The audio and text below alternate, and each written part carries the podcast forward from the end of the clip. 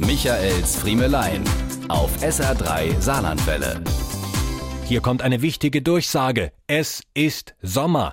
Nur für den Fall, dass Sie gerade schon wieder jammern wollten. Und ja, im Sommer kann es, und konnte es übrigens immer schon, passieren, dass es mal heiß wird. Das war auch in unserer Kindheit schon so. Nur, dass wir damals halt noch nicht so alte Säcke waren, dass uns das etwas ausgemacht hätte. Das ist hart, ich weiß, aber es ist leider Realität. Als Kinder waren wir dann ganz einfach tagelang im Schwimmbad, sind oberkörperfrei durch Omas Garten gelaufen und haben des Nachts verschwitzt auf dem Laken gelegen, ohne weiter drüber nachzudenken.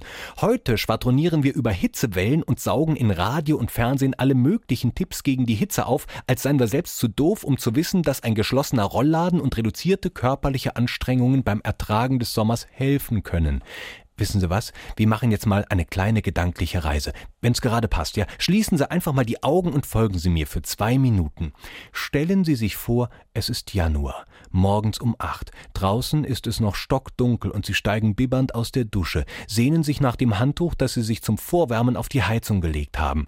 Eine halbe Stunde später verlassen Sie das Haus, treten vor die Tür, setzen Ihren Fuß mit den Schuhen, die Sie dummerweise zu imprägnieren vergessen haben, in vom Streusalz knirschenden Schneematsch. Von der Dachrinne fällt Ihnen ein dicker Tropfen in die Leiskaul. Die nasse Kälte geht sofort durch Mark und Bein. An Ihrem Auto angelangt stellen Sie fest, dass der Eisregen aus der Nacht die Scheiben in Zentimeter dickes Panzerglas verwandelt und die Türen mit den Dichtungen an der Karosserie verklebt hat.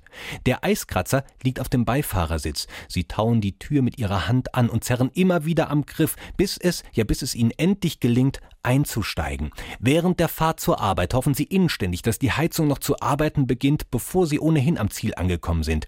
Noch immer durchgefroren und mit dem dicken Schal unter dem Kinn steigen sie aus und rutschen prompt auf einer Eisscholle aus, um sich dabei eine klatschnasse Hose zu holen. Sie öffnen die Augen.